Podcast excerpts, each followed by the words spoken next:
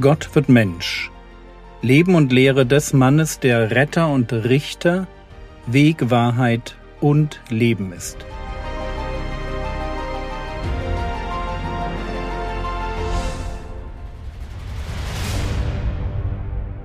Episode 75 Steine zu Brot.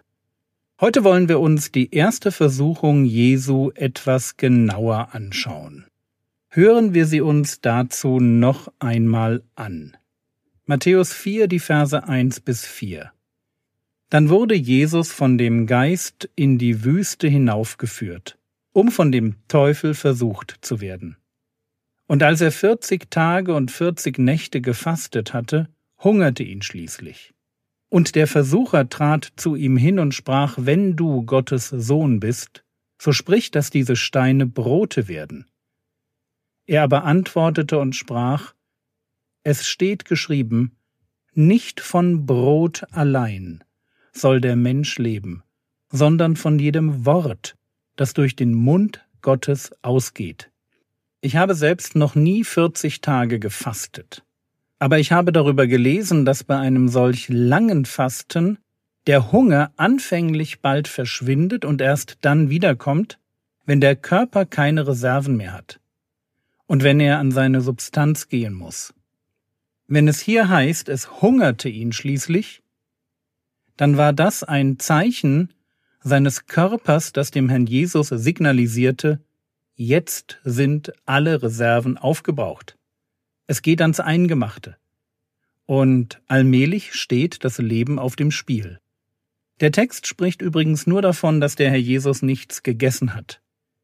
Er muss in dieser Zeit aber getrunken haben. Während man 40 Tage auf Essen verzichten kann, ist es unmöglich, so lange nichts zu trinken. Und soweit wir sehen, verhält sich der Körper Jesu wie ein ganz normaler menschlicher Körper. Und jetzt nach 40 Tagen kommt der Versucher und sein Angriff betrifft natürlich, was auch sonst, das Thema Essen. Matthäus 4, Vers 3. Und der Versucher trat zu ihm hin und sprach, Wenn du Gottes Sohn bist, so sprich, dass diese Steine Brote werden. Jesus wird es nicht tun. Vielmehr wird er es als Versuchung entlarven, aber die Frage ist, worin besteht denn die Versuchung? Jetzt wird an dieser Stelle gerne gesagt, die Versuchung hat damit zu tun, dass der Herr Jesus seine Wunderkräfte nur auf selbstlose Weise für andere einsetzen darf, aber nicht für sich selbst. Er darf sie nicht egoistisch einsetzen. Aber ist diese Erklärung zutreffend? Ja, ich bin gerade dabei, mich zu Tode zu hungern. Ist es dann wirklich moralisch falsch, wenn ich mich selbst vor dem Verhungern rette? Ganz ehrlich, ich kann das irgendwie nicht sehen. Und gibt es da nicht die Geschichte mit der Tempelsteuer? Ja, die Geschichte, wo Jesus den Petrus losschickt, um einen Fisch zu angeln, weil er weiß, dass sich im Maul des ersten Fisches, der anbeißt, ein Vier-Drachmen-Stück befindet? Hat Jesus da seine übernatürlichen Fähigkeiten nicht auch für sich eingesetzt? Also ich glaube nicht, dass es bei der Versuchung darum geht, dass Jesus Wunderkräfte für sich einsetzt. Aber worum geht es dann? Schauen wir uns an, wie Jesus die Versuchung abwehrt. Matthäus 4, Vers 4. Er aber antwortete und sprach, Es steht geschrieben, nicht von Brot allein soll der Mensch leben, sondern von jedem Wort, das durch den Mund Gottes ausgeht. Das ist ein Zitat. Es steht geschrieben. Genau genommen in 5. Mose 8.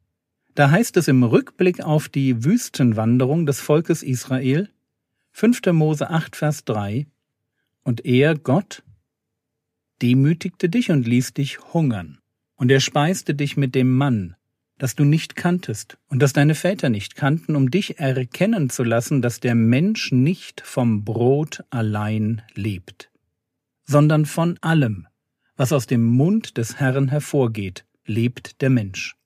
Merkt ihr? Hinter dem Manna steckt eine geistliche Lektion, auf die Jesus hier mit seiner Antwort anspielt.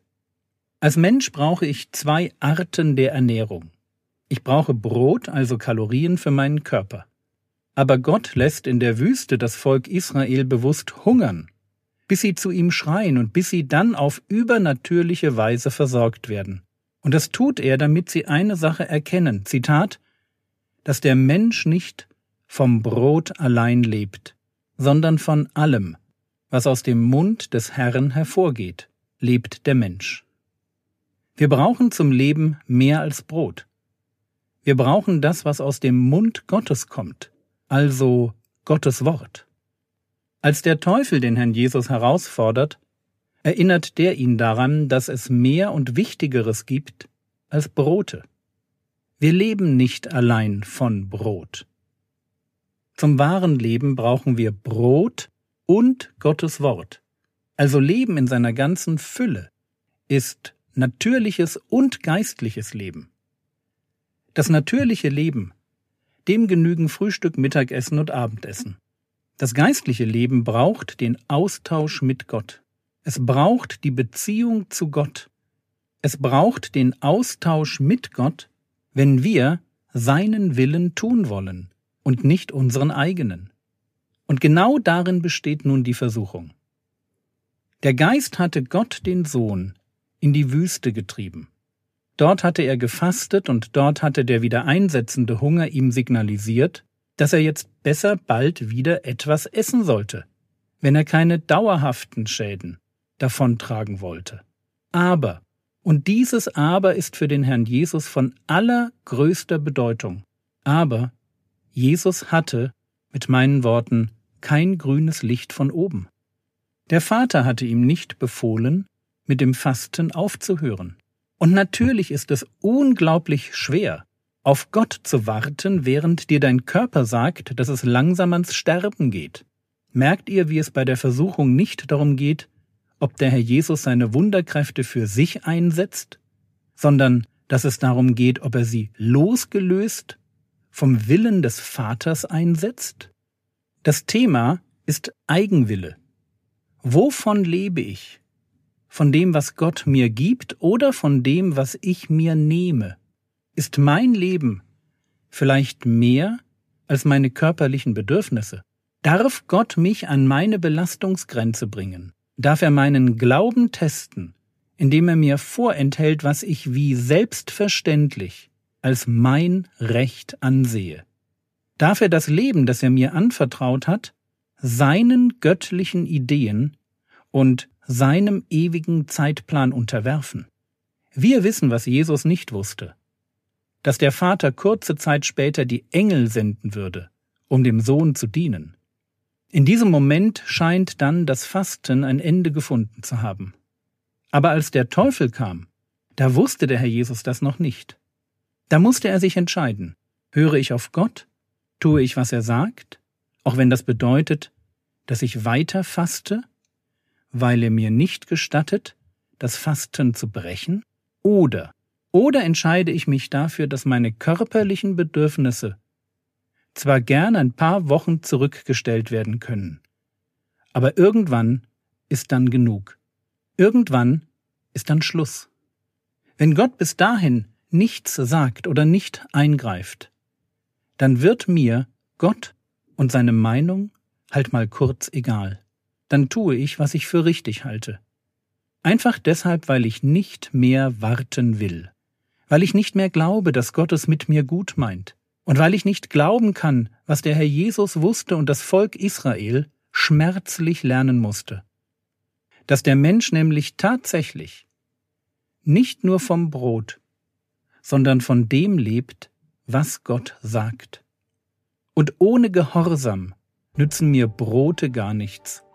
Satt sein, aber die Beziehung zu dem lebendigen Gott verlieren. Das ist ein wirrer Tausch, den besser niemand in Betracht zieht.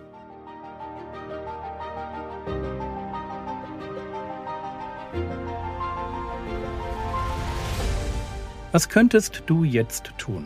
Du könntest darüber nachdenken, wo du in der Gefahr stehst, körperliche Bedürfnisse, also Essen, Trinken, Schlaf, Sexualität, auf eine Weise auszuleben, von der du ganz genau weißt, dass Gott dagegen ist.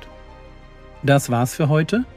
Und an dieser Stelle ein ganz herzliches Dankeschön an alle, die mir ermutigende E-Mails schreiben. Das tut wirklich gut. Der Herr segne dich, erfahre seine Gnade und lebe in seinem Frieden. Amen.